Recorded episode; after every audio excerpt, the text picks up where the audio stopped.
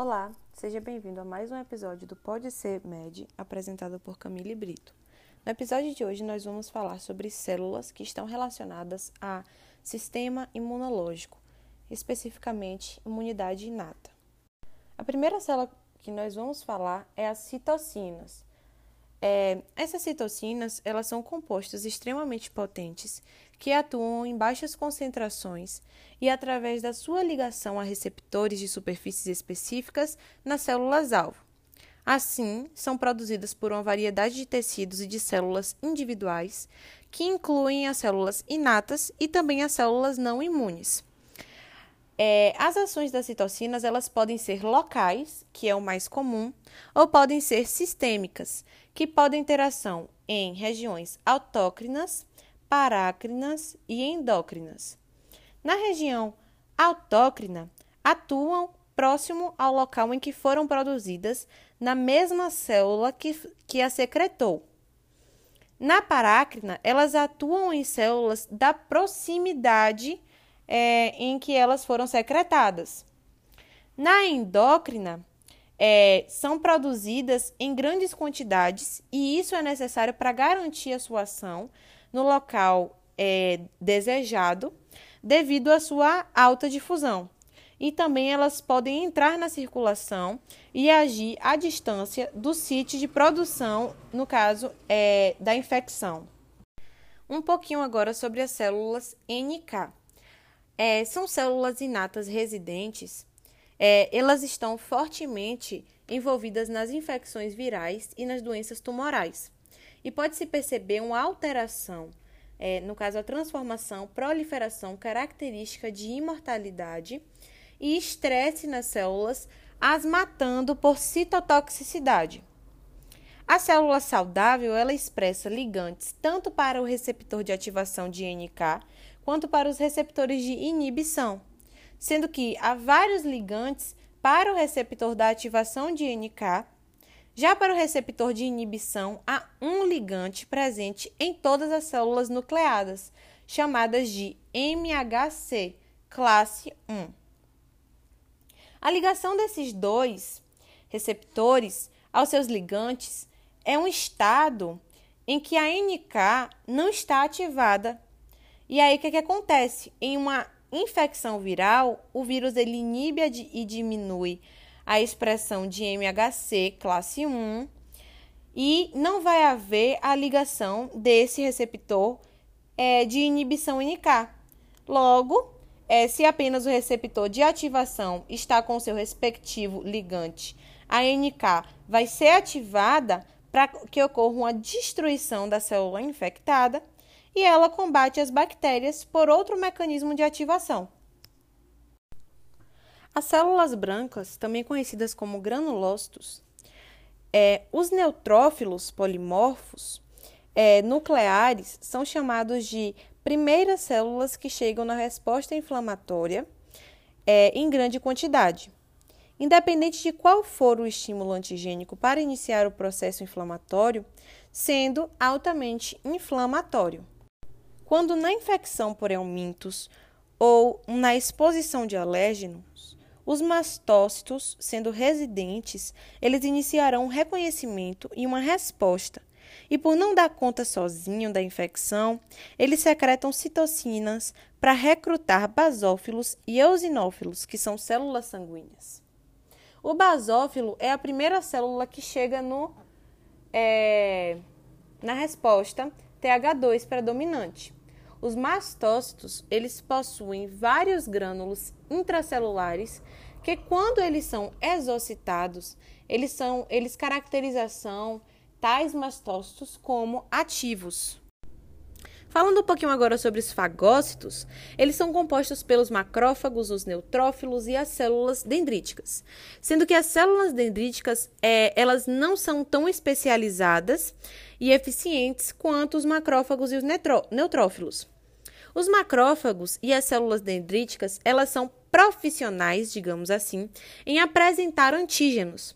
E para isso acontecer, para a fagocitose acontecer, é necessário primeiro que o PAMP ou a apsonina ligada ao PAMP seja reconhecida pelo fagócito, pelos PRRS e pelos receptores de opsonina, respectivamente.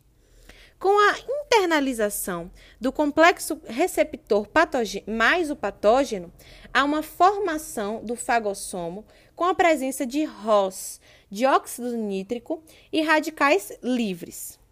Porém, isso não é suficiente para a degradação completa das partículas sólidas. Então, vai ocorrer o quê? Em seguida, a fusão do fagossomo com o lisossomo, que vai gerar um fagolisossomo, para que ocorra uma degradação completa com as enzimas digestivas presentes no lisossomos. A fagocitose, ela já é conhecida por matar, por liberar os debris celulares, ou seja, os vestígios das células ou os tecidos mortos ou danificados. E há algumas décadas foi descoberto que ela antecede a apresentação é, de um antígeno de partículas proteicas processadas, resultante na fagocitose, se ligando a moléculas de MHC, sendo que, sem, que em seguida é, expressas de membranas e apresentadas aos linfócitos T. Então vamos falar agora sobre os neutrófilos em especial. Os neutrófilos eles, eles são estimulados pelo TH17, que é uma resposta mais inflamatória do que a TH1. É, ocorre o combate de patógenos, tanto intracelulares pela fagocitose, quanto extracelulares pelo NET. As armadilhas extracelulares de neutrófilos, que são os NETs, têm um papel importante é, durante a infecção de capturar e matar agentes patogênicos. É uma malha extracelular de cromatina que contém estonas, proteases derivadas de neutrófilos e de moléculas antimicrobianas.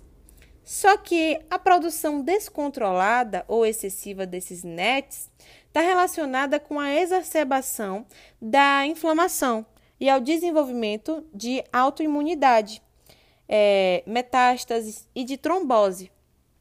Então, a NET ela é uma malha extracelular que nada mais é do que um núcleo do neutrófilo se esvaziando e liberando seu conteúdo para o espaço extracelular.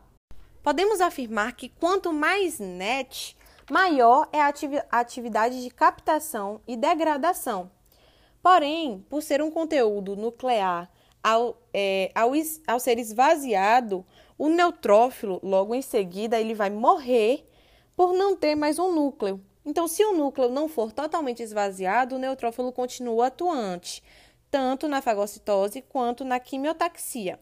A quantidade de NET a ser liberada depende do receptor envolvido no reconhecimento microbiano e, e qual é, via de sinalização ele será ativado.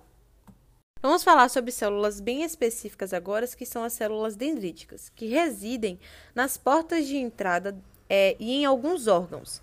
Elas expressam vários PRRS que permitem a captura e as células maduras, elas expressam uma coestimulação, sem os quais eles não ativam os linfócitos T.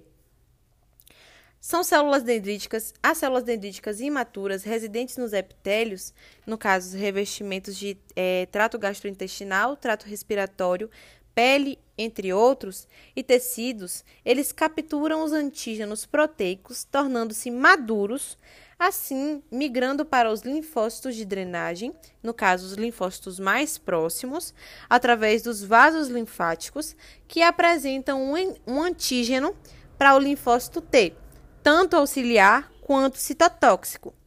Os linfócitos B, B de bola, são ativados pelos antígenos solúveis que são trazidos sozinhos pela linfa para o linfonodo drenante. Então, são as primeiras células que apresentam os antígenos antes mesmo dos macrófagos, enquanto em repouso, imaturas, ela é apenas um fagócito. E quando amadurece, ela se torna uma célula apresentadora de antígenos que ativa linfócitos T e também os diferencia conforme a citocina liberada para TH1, TH2, TH17 ou Treg, de T-regulação. As respostas dos linfócitos TCD4 são iniciados por órgãos linfóides é, periféricos Então, assim a gente finaliza a aula de células é, é, presentes na imunidade.